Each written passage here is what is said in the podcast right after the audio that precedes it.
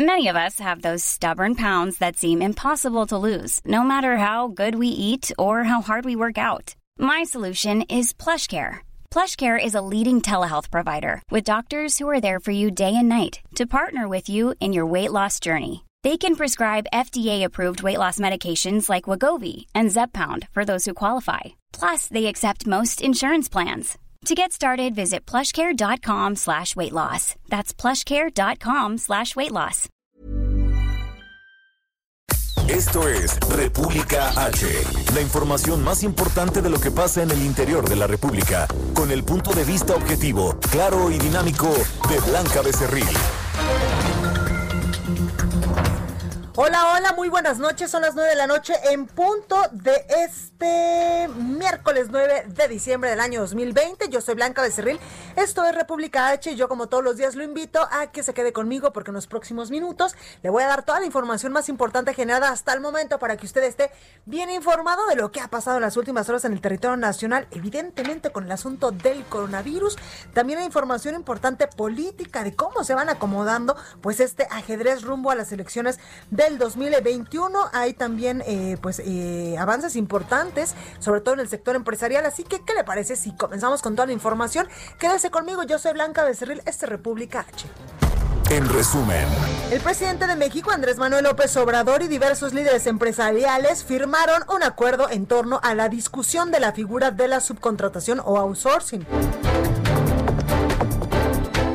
Sin embargo, la Canacintra, la Coparmex y el Consejo Nacional Agropecuario rechazaron este acuerdo que pretende coartar la libertad de la subcontratación al alternar la creación, al atentar, perdóname, la creación y preservación de empleos formales, por lo que decidieron no firmar el acuerdo.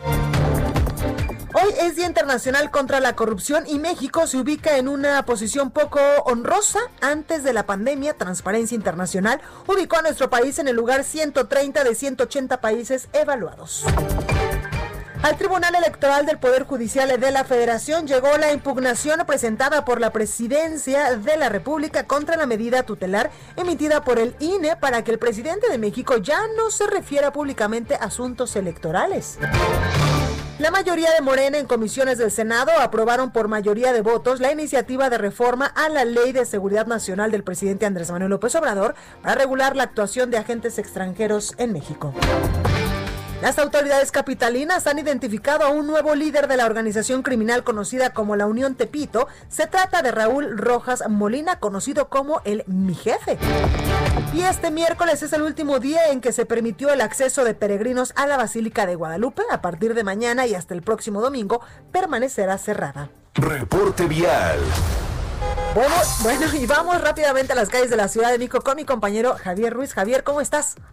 Muy bien, Blanca, te saludo con gusto, excelente noche. Justamente tenemos información vial de la zona sur de la Ciudad de México. Hace unos momentos recorrimos la avenida de los insurgentes, todavía con bastantes problemas, al menos para quien se desplaza de la zona de la colonia Condesa, esto para llegar al viaducto Miguel Alemán, más adelante para continuar hacia el World Trade Center. El sentido opuesto también rezamos principalmente para llegar a la avenida Baja California, en lo que corresponde a la avenida Revolución, aquí ya únicamente asentamientos que son provocados por la operación de semáforos, al menos para quien deja atrás la avenida Benjamín Franklin, y esto para llegar hacia el eje 5 sur, más adelante también para continuar a la avenida Molinos, y donde continúan los problemas y bastantes graves, pues es sobre el viaducto Miguel Alemán, la circulación se encuentra a vuelta de ruedas, al menos desde la zona de patriotismo, y esto en dirección hacia el eje central Lázaro Cárdenas, o más adelante para continuar a la calzada de Tlalpan. No está de más utilizar como alternativa el eje 4 sur, el avance es un poco más aceptable para quien se dirige hacia la zona oriente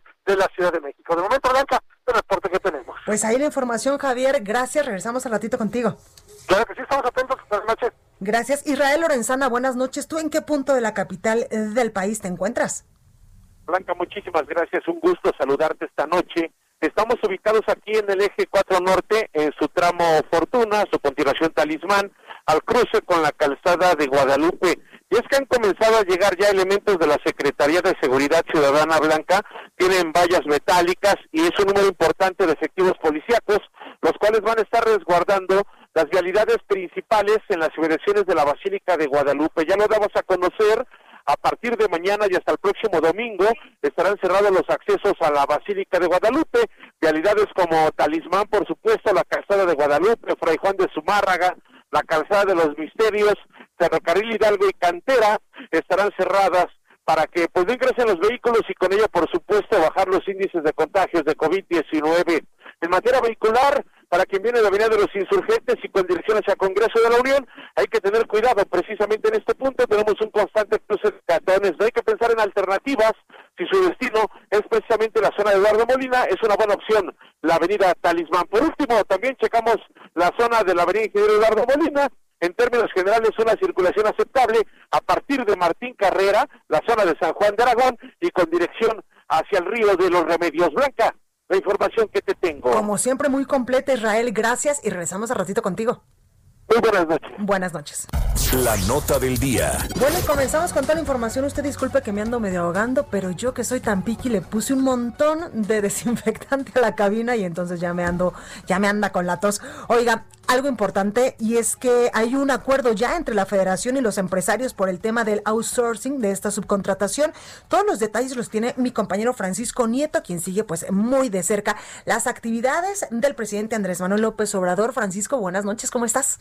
¿Qué tal, Blanca? Muy buenas noches. Sí, efectivamente, hoy se firmó el acuerdo para posponer el debate del outsourcing a febrero, eh, luego de varias semanas de estira y afloje entre el gobierno y los empresarios, pues ya acordaron que la iniciativa eh, para reformar el outsourcing tenga más tiempo para ser discutida y llegar a nuevos acuerdos, mismos que serán discutidos en el próximo periodo ordinario del Congreso, el cual inicia en febrero de 2021 son cuatro puntos del acuerdo en los que ya hay compromisos que desde ahora pues ya se están cumpliendo o se, se comprometieron a cumplir, como el de no despedir en este mes a los trabajadores y recontratarlos en enero, así como tener una propuesta de un nuevo esquema de reparto de utilidades.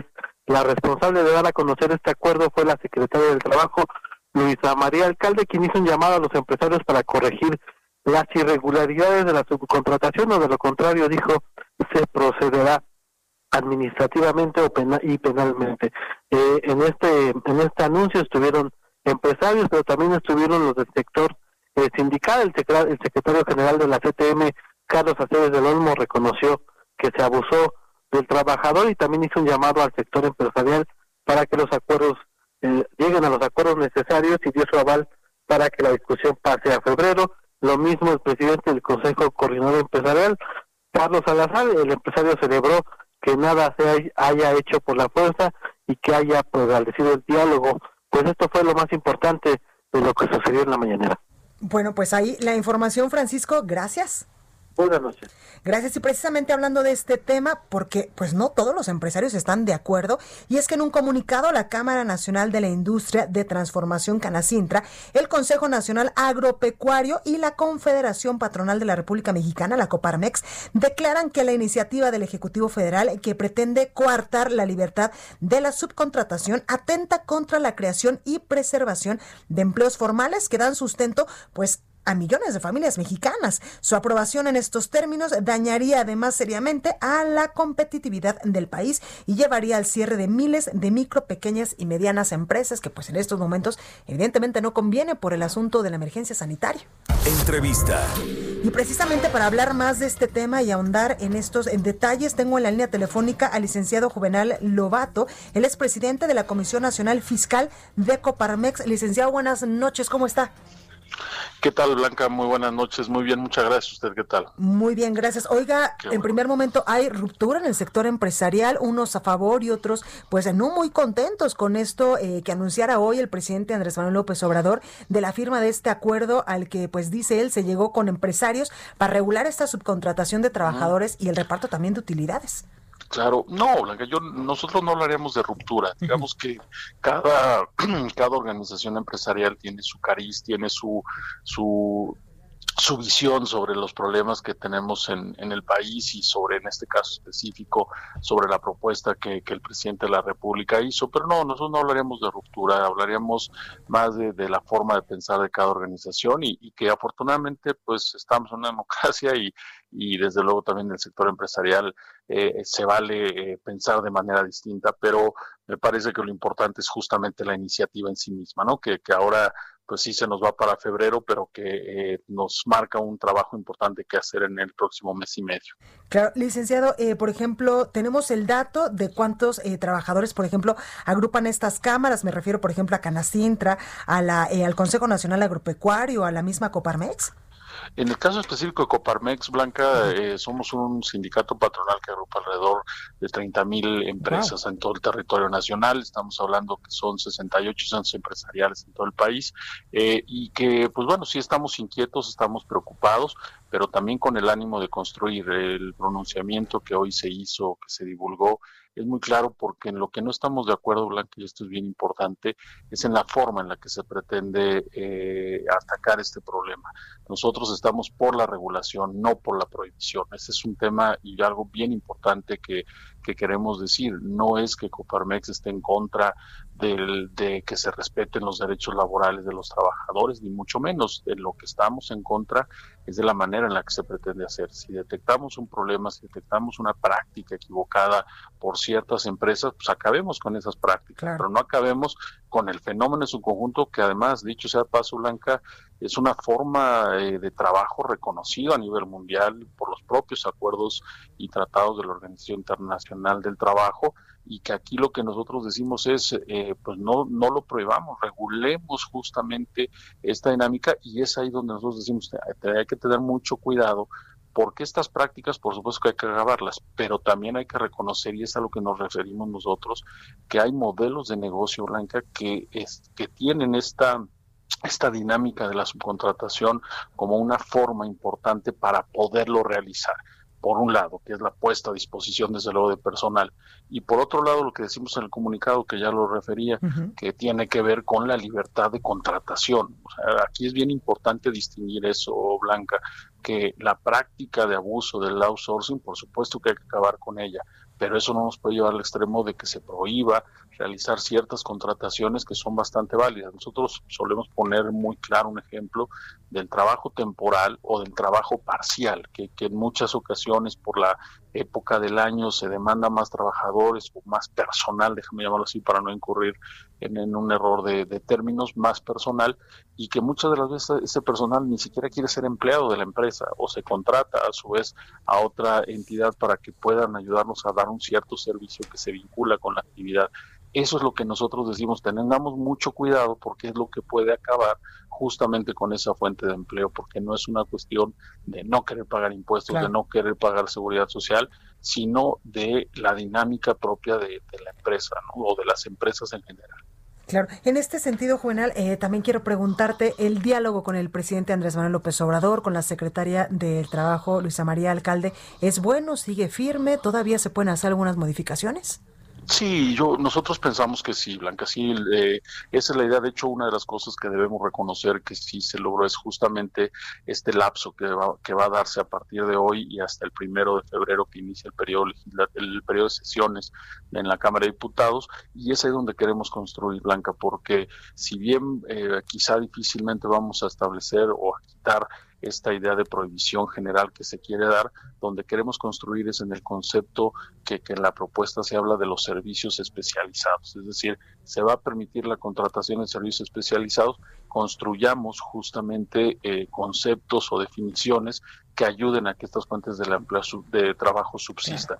Y yo creo que en esa parte está, hay una cuestión también del comunicado sobre la famosa PTU, la participación de los trabajadores en las utilidades, se está señalando que ahí se, se platicará, se seguirán con las charlas, entonces nosotros no vemos que pueda ser cerrado, lo que sí no íbamos a hacer era consentir un acto con el que no estamos de acuerdo porque no son las formas, ¿no? Y creo que la construcción de los acuerdos es donde tiene que venir, no solo con el Ejecutivo Blanca, sino en su momento también con el legislativo que es muy importante también. Totalmente, pues ahí lo tenemos, licenciado Juvenal Lobato, presidente de la Comisión Nacional Fiscal de Coparmex. Gracias por esta comunicación. Al contrario, Blanca, muchas gracias, estamos a la orden. Gracias, mucha suerte. Bueno, para seguir precisamente hablando de este tema, tengo eh, en la línea a Francisco Cervantes, presidente de la CONCAMIN. Muy buenas noches, Francisco, ¿cómo está? Me parece que tuvimos un pequeño problema con la comunicación y es que precisamente estamos hablando de este acuerdo que se firmaba hoy en la mañana y que el presidente Andrés Manuel López Obrador pues ya lo difundía en, en, la, en la conferencia matutina de Palacio Nacional donde él decía que eh, pues ya estaba lista la firma del acuerdo al que se llegó con varios empresarios para regular la subcontratación de trabajadores o mejor conocida como el outsourcing y el reparto de utilidades eh, de las empresas del país. Ahí mismo Luisa María Alcalde, la titular de la Secretaría del Trabajo, informaba que en estas últimas semanas pues se ha trabajado mucho para resolver el tema de la subcontratación en México. Mencionó que a partir incluso de la iniciativa presentada por el presidente Andrés Manuel para regular el método de contratación se han buscado acuerdos y compromisos para que se avance en el tema de la regulación. Francisco Cervantes, presidente de la CONCAMIN, muy buenas noches, ¿cómo está? Blanca, gusto saludarte, muy buenas noches. Gracias. Oiga, pues cuénteme usted cómo, cómo recibió este, esta firma de este acuerdo que, que pues anunció hoy el presidente Andrés Manuel López Obrador en la mañana. Así es. Fíjate que fue, eh, vamos a llamarle un, un, buen logro, porque vamos, vamos, te, me voy al origen.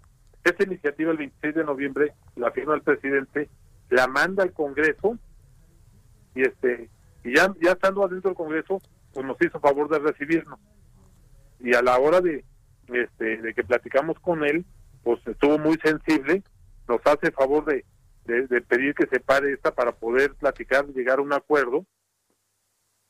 Y hicimos nueve reuniones técnicas y ejecutivas. Y, este, avanzamos muchísimo, pero no, no llegamos al acuerdo. Entonces, nuevamente recurrimos a la sensibilidad de él y por eso se decidió llevarla hasta enero, pero ya en un tema tripartito trabajadores, gobierno, iniciativa privada, para buscar cuál es la mejor solución en, para que el modelo acomode, combatiendo las malas prácticas y sobre todo que el trabajador tenga sus derechos y las arcas también, el Conavit, eh, este, el SAT y, el, y el IMSS ya no ya no haya fraude. Oiga, Francisco, ¿y qué le diría a otras cámaras eh, empresariales como Canacintra, como el Consejo Nacional Agropecuario, como la propia Ecoparmex, que ellos dicen que esto pues pretende coartar la libertad de la subcontratación y atenta también contra la creación y preservación de los empleos formales? Sí, no, yo creo, mira, mi respeto para mis colegas, porque además son, son organizaciones que estamos dentro del Consejo Coordinador Empresarial, este pero lo que puedo decir que esto no no se cuarta nada, las cosas están tal cual este está la ley ahorita, no se firmó ningún otro compromiso más que combatir las malas prácticas y el no, no hacer despidos en diciembre masivo, ¿no? Porque acuérdate que hay hay temporalidad, hay hay despidos la, la segunda quincena de diciembre hasta la primera quincena de o segunda quincena de enero. Entonces, eso es lo que el presidente no quiere. Claro. Hicimos un comercio hasta donde nos alcance de pedirle a los que están de parte de las empresas, ¿eh? porque también aquí juegan empresas de servicio y juegan también universidades. Pues, lo que esté en nuestra cancha es hacer lo posible, y más ahorita por la pandemia y reactivación, que no se hagan despidos y que busquemos el mayor entendimiento para que siga los modelos de subcontratación en un tema de regulación. Y me pues Entonces, no le veo yo nada de malo de, lo que de lo que piden se firmó. Al contrario, yo creo que es un gran logro y tenemos que reconocer que hacía mucho que no se juntaban para estos temas los tres órdenes, los, el tripartismo. Por supuesto, pues ahí, ahí, ahí la comunicación. Francisco Cervantes, presidente de la CONCAMIN, gracias por esta comunicación. Encantado, muchas gracias Blanca y saludos al auditorio. Eh, gracias, mucho, Igual. Entrevista.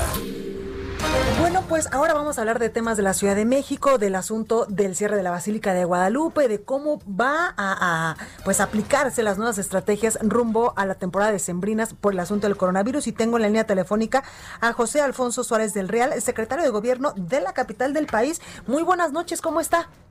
Encantado de saludarle, Blanca, y a través de usted, a todos sus seguidores. Gracias. Y pues a sus órdenes. Oiga, pues cuénteme un poquito sobre pues este cierre de la Basílica de Guadalupe, este operativo, eh, pues para evitar a toda costa el contagio de coronavirus de todos estos feligreses que incluso me, me atrevería a decir vienen de toda la República Mexicana siempre a celebrar a la Virgen Morena el 12 de diciembre. Eh, atinadamente has señalado una de las características más relevantes de estas celebraciones guadalupanas, es la congregación de diferentes partes del país y del extranjero de mexicanos que residen en Estados Unidos, de eh, centroamericanos, de sudamericanos que se congregan en torno a la Basílica de Guadalupe los días 11 y 12 de eh, diciembre de cada año. Ante esta, eh, esta situación, valorando lo que había ocurrido el año pasado y el antepasado, en que fluctuaron entre 10 y 13 millones de visitantes entre 11 y 12 de diciembre, junto con la jerarquía católica, las autoridades eclesiásticas, hicimos una reflexión eh, tocante a las condiciones que eh, eh, se eh, perfilaban en relación al desarrollo de COVID en la Ciudad de México y los resultados de contagio que podría ocasionar no solamente a la ciudad, sino a aquellas lugares de donde provienen los peregrinos. Y esto llevó de manera muy sensata y muy sensible a las autoridades eclesiásticas a eh, a las diócesis, las diferentes diócesis del país, de suspender eh, las eh, peregrinaciones diocesanas que por regla general se llevan a cabo particularmente en el mes guadalupano que va del 12 de noviembre al 12 de diciembre. Claro. Esto representó evidentemente una acción a favor de la salud que nos llevó a considerar y a planear la posibilidad de restringir hasta que ante los números que se presentaban y las proyecciones se determinó de común acuerdo el cierre de la basílica los días 10, 11, 12 y 13 de diciembre y por parte del gobierno de la Ciudad de México el generar un filtro que eh, permitiese eh, tener un perímetro, una zona que eh, de tráfico local y de prácticamente orientar a aquellas personas que quisieran dirigirse a las entradas tradicionales como es Calzada de Guadalupe, Calzada de los Misterios, la calle de Cantera, etcétera, a que esto no eh, informar la determinación de cerrar. Entonces, hoy a la medianoche vamos a cerrar ya ese perímetro que va de Ticomán a Avenida Politécnico Nacional, de San Juan de Aragón a Eduardo Molina, de Río Consulado a Eduardo Molina, Río Consulado y Misterios, Robles Domínguez y Misterios, Insurgentes Norte y Robles Domínguez y Poniente 112 y Politécnico Nacional. Y el día de mañana ya no abrirán las estaciones Basílica de la línea 6 del metro y Potrero de la línea 3.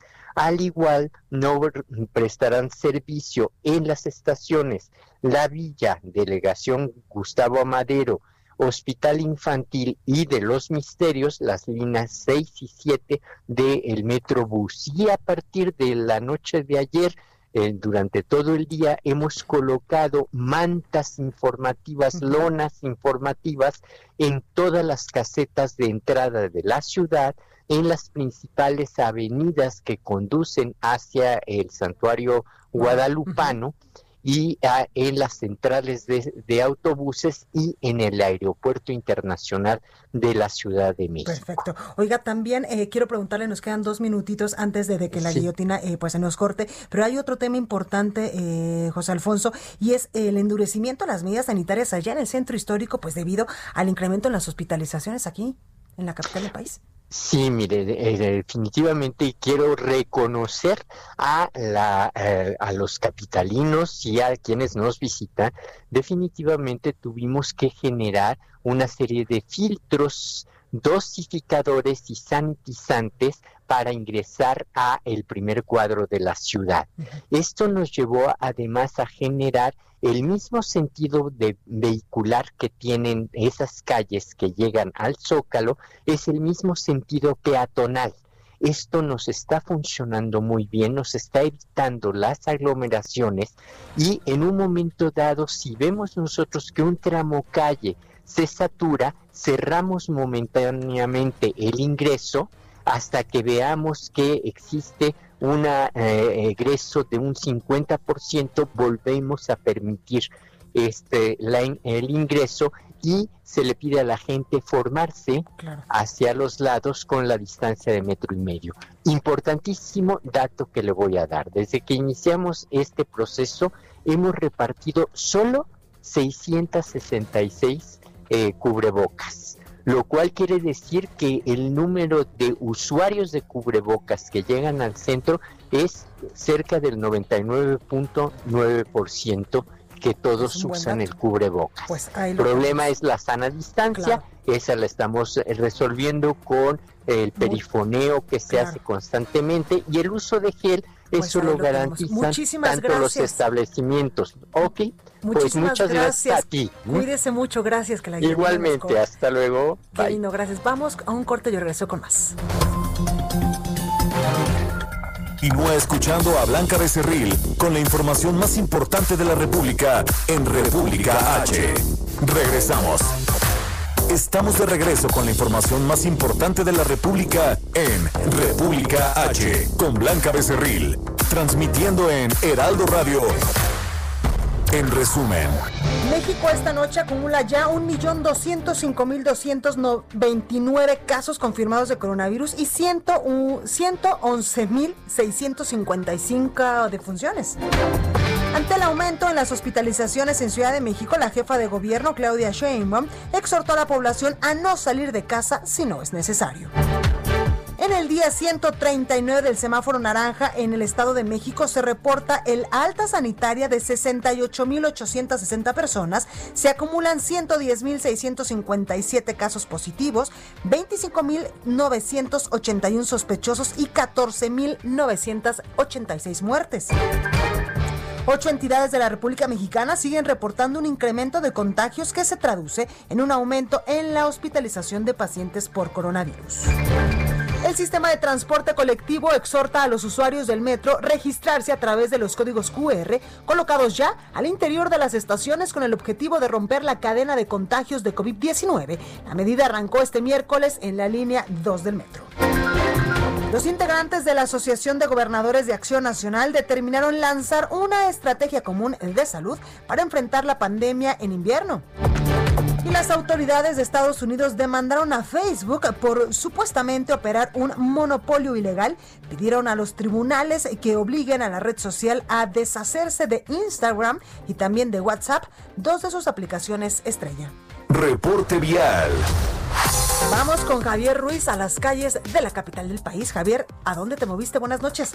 Hola Blanca, ¿qué tal? Excelente noche. Nos hemos recorrido ya a la zona de la avenida Fray Servando Teresa de Mier donde pues el avance todavía un poco complicado, al menos para quien se desplaza del eje central Lázaro Cárdenas, y esto en dirección hacia el mercado de Sonora. Aquí es el principal problema, superando este punto la circulación mejora en dirección hacia Congreso de la Unión, o bien para continuar hacia el eje 3 Oriente, la avenida Francisco del Paso y Troncoso. El eje 1 Oriente, la avenida Circunvalación, todavía con problemas viales, al menos para quien se desplaza de San Pablo, y esto en dirección hacia Fray Servando, superando Fray Servando en general el avance mejora y bastante, y finalmente la avenida Congreso de la únicamente con asentamientos provocados por la operación de trabajos desde San Fernando Teresa de y esta dirección hacia el eje norte, o bien para continuar al circuito interior. De momento, Blanca, el reporte que tenemos. Muchas gracias, Javier. Te escuchamos mañana. Claro que sí, estamos atentos. Buenas noches. Gracias, Israel Lorenzana. Adelante. Blanca, muchísimas gracias. Pues tenemos información para nuestros amigos que se desplazan a través de la Avenida Central Carlos Juan González. hemos recorrido desde la zona del Río de los Remedios y hasta Ciudad Azteca en términos generales una circulación aceptable. Algunos asentamientos en las diferentes estaciones del metro, maniobras de ascenso y descenso por parte del transporte público, la línea B del metro, pero nada para pensar en alternativas. Si requieren de una, por supuesto, la avenida Adolfo López Mateos puede ser una buena opción, esto con dirección hacia Jarines de Morelos. El sentido opuesto, la circulación fluye a buena velocidad, precaución, esto en la zona de Aragón. Es la información que te tengo, Blanca. Gracias, Israel, descansa. Hasta luego. Bueno, vamos a continuar con más información porque el gobierno de la Ciudad de México alista ya una campaña intensiva para evitar reuniones o fiestas en esta época de sembrinas. Carlos Navarro nos tiene todos los detalles. Carlos, ¿cómo estás? Buenas noches, Blanca. Te saludo con gusto a ti al auditorio. Bien, en la Ciudad de México el gobierno local arrancó una campaña intensiva para evitar reuniones o fiestas en esta época de sembrina, la cual incluye mensajes SMS para la población. La jefa de gobierno Claudia Sheinbaum me explicó que buscan retomar lo que hicieron a inicios de la emergencia sanitaria cuando iniciaron con este sistema de mensajes de tamizaje a las personas que eran a través de los SMS. Escuchemos. Estamos buscando que así como cuando anunciamos el tema de el tamizaje y demás para fortalecer el SMS, de igual manera estamos buscando que se pueda recibir un mensaje similar. de gobierno Claudia Sheinbaum detalló cuáles van a ser los mensajes que buscan reforzar con esta campaña para evitar reuniones y fiestas en esta época del año. Escuchemos. Son tres mensajes esenciales. Si no tienes que salir de casa, no salgas. Dos, eh, si tienes que salir, cubrebocas y sana distancia. Y tres, no realices fiestas Y por supuesto lo que ya saben, pueden llamar al 911, al Locatel, si es que fueron contagiados por COVID eh, para poder tener asesoría médica y pueden utilizar los kioscos. Pero esencialmente esos son los tres mensajes que ayer los eh, puse en mis redes sociales también. Entonces hacer este llamado a la ciudadanía y lo vamos a hacer por todas las vías y siempre buscando la participación ciudadana y la corresponsabilidad además de los mensajes que se pueden encontrar en redes sociales o en medios de comunicación, esta campaña se va a encontrar también en carteles en el mobiliario urbano. También se va a tocar casa por casa por gente, eh, por gente de participación ciudadana y además de otras vías. Y es que recordemos que la mandataria capitalina ha estado insistente en las últimas semanas para llamar a la población a evitar este tipo de reuniones, pues en las últimas semanas los hospitalizados por COVID-19 han aumentado en más de mil camas. Ya ahorita en la Ciudad de México se encuentra casi en un 60% de ocupación hospitalaria. Se ha rebasado la barrera de los cuatro mil hospitalizados y estamos regresando a los niveles que había en junio de hace hace unos meses. En junio incluso estamos cerca de regresar a mayo, que fue la época más complicada en esta emergencia sanitaria. Blanca, la información que te tengo. Muchísimas gracias, Carlos. Hasta luego, buenas noches. Buenas noches. Y Manuel Durán nos tiene información importante porque los usuarios del metro ya deben registrarse con este código QR. Manuel, ¿cómo estás? Hola, muy buenas noches, Blanca. En efecto, podrán registrar su presencia al interior del sistema de transporte colectivo metro mediante este código QR. Se trata de la misma medida aplicada en algunos establecimientos como restaurantes y oficinas con el propósito de romper la cadena de contagios COVID-19. Ahora esta, esta estrategia se extiende al transporte masivo.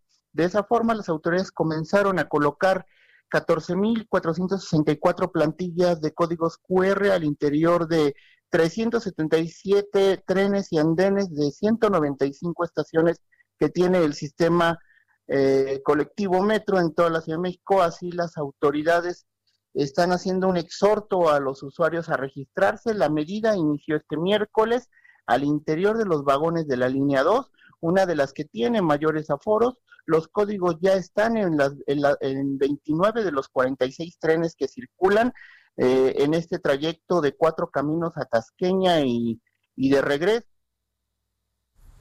Bueno, tenemos un pequeño problema ahí con la comunicación de mi compañero Manuel Durán. Vamos a tratar de establecerla justo en este momento, que nos está pues platicando de estos famosos ya códigos QR aquí en la capital del país que se extienden pues al, al sistema de transporte colectivo Metro. Manuel, ya estamos contigo de nuevo. Sí, ya estamos aquí. Eh, te comentaba que en, en, efecto se extiende esta medida. Ahora el sistema de transporte colectivo inició este miércoles en la línea 2, que corre de cuatro caminos a Tasqueña. Eh, están ya en 29 de los 46 trenes de este de este circuito. Eh, concluida la colocación en la línea 2, se continuará con las siguientes líneas, la 3, la 1, la 9, la A, la B, la 8, la 12, la 7, la 5, la 6 y la 4 eh, para finalizar. Además, habrá imágenes QR en los andenes de arribo de las 195 estaciones. Los, los usuarios podrán escanear el código con su teléfono celular o bien enviar un mensaje gratuito con el folio que aparece junto a la plantilla al número 51515. En caso de haber estado en el mismo sitio que alguien positivo a COVID-19, la persona será eh, notificada vía un mensaje de texto por el gobierno de la ciudad para que se tomen las medidas necesarias y con esto poder hacer los cercos y romper cadenas de contagio. Dicha eh, acción también será implementada próximamente en toda la red integrada del transporte, en el transporte público.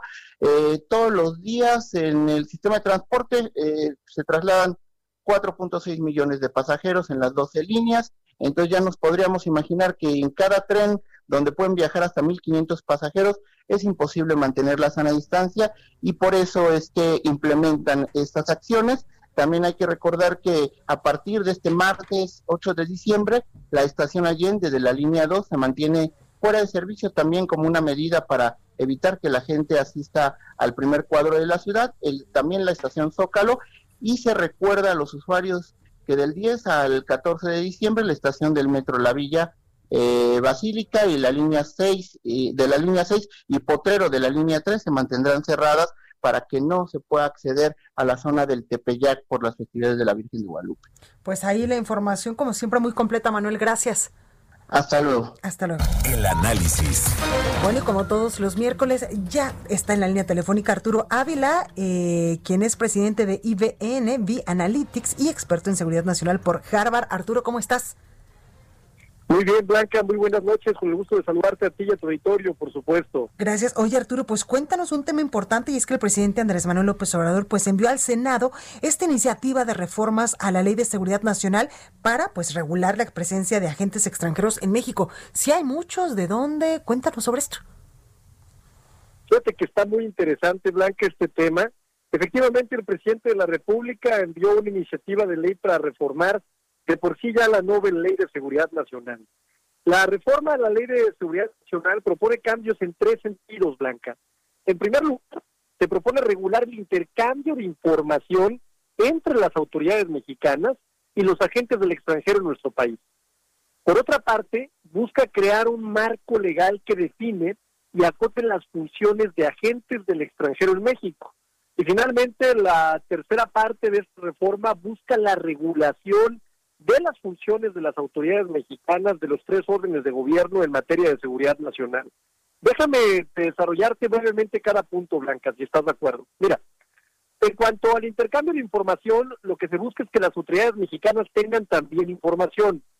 Manejan datos importantes y es mejor que los dos gobiernos, es decir, el de México y el de Estados Unidos, estén en la misma línea. Por eso las agencias tendrán que informar de los hechos en materia de seguridad de los que tengan conocimiento cuando realicen su labor. En ese sentido, el intercambio de información, Blanca, va a fortalecer el respeto a la soberanía nacional.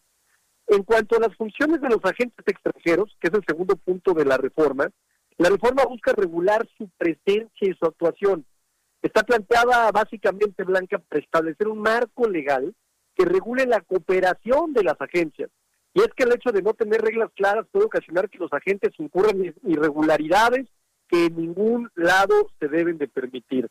De hecho, un buen ejemplo de cómo operan este tipo de agencias lo realiza el corresponsal de la revista Proceso en los Estados Unidos, Jesús Esquivel, quien en su libro La DEA en México documenta justamente las actividades que han realizado los agentes en el país y claramente distan de ser un papel ejemplar. En este libro, Blanca señala cómo los agentes recorren el país armados.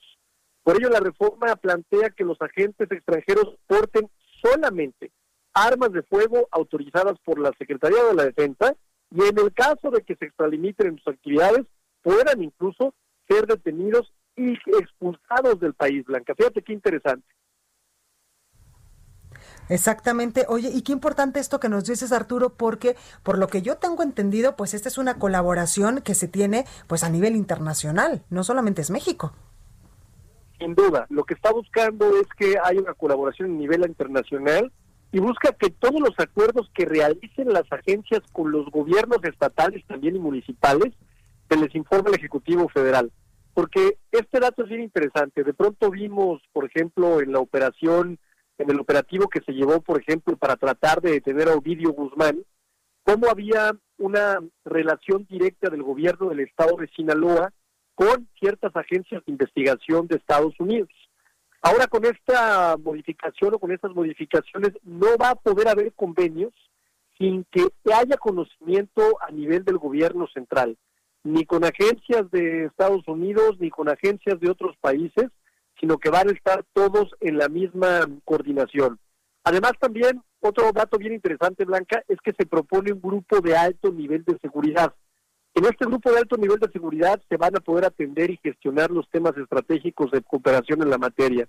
En resumen, Blanca, lo que la reforma busca es finalmente poner en orden la relación con las agencias. Y es que cualquier relación requiere reglas claras, especialmente en temas tan importantes como la seguridad, y de esta forma seguramente vamos a evitar cualquier tipo de desencuentro internacional como los que ha habido recientemente. Exactamente, y con eso te refieres, por ejemplo, al caso del general Salvador Cienfuegos, ¿no?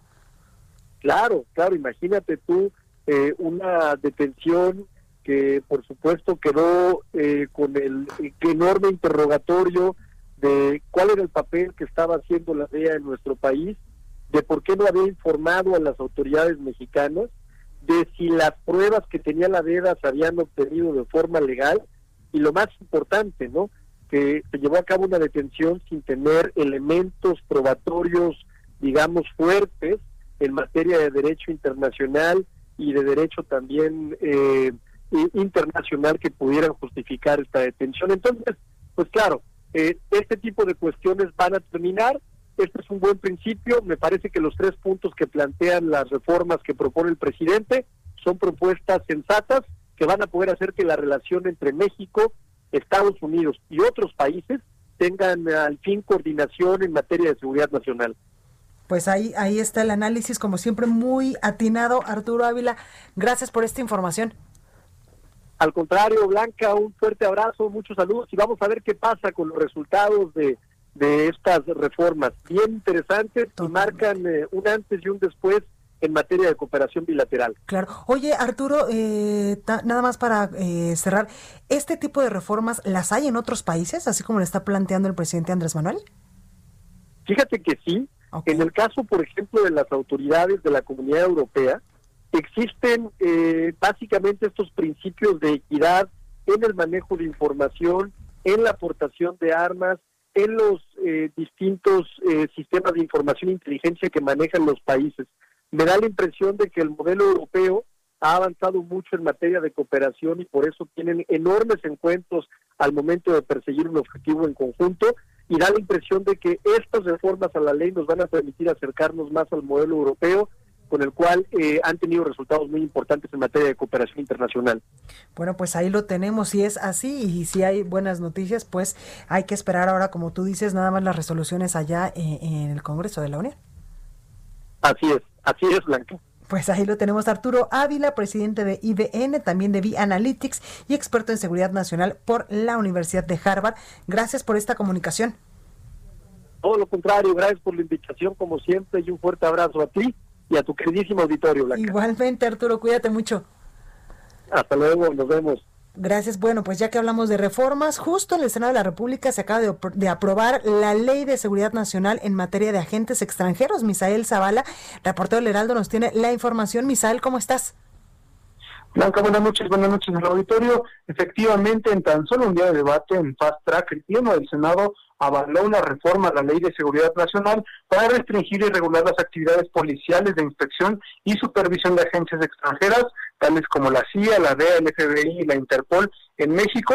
Y es que, de acuerdo con el líder de Morena en el Senado, Ricardo Monreal, fue necesaria esta reforma, ya que en México existen 11 oficinas de la DEA, la Administración para el Control de Drogas, por sus siglas en inglés en Estados Unidos, pero se desconoce cuántos agentes de esa corporación estadounidense se encuentran en el país. Y eh, Blanca, debido a la presión de la oposición, Monreal impuso seis reservas para eliminar las facultades que se le daban a la Secretaría de Relaciones Exteriores para controlar la información de los agentes extranjeros y ahora serán las autoridades correspondientes, tales como la Secretaría de Seguridad y también un grupo de alto nivel que será creado los que manejen esta información y bueno, esta iniciativa pues ya pasa a la Cámara de Diputados para que sea analizada y votada, Blanca.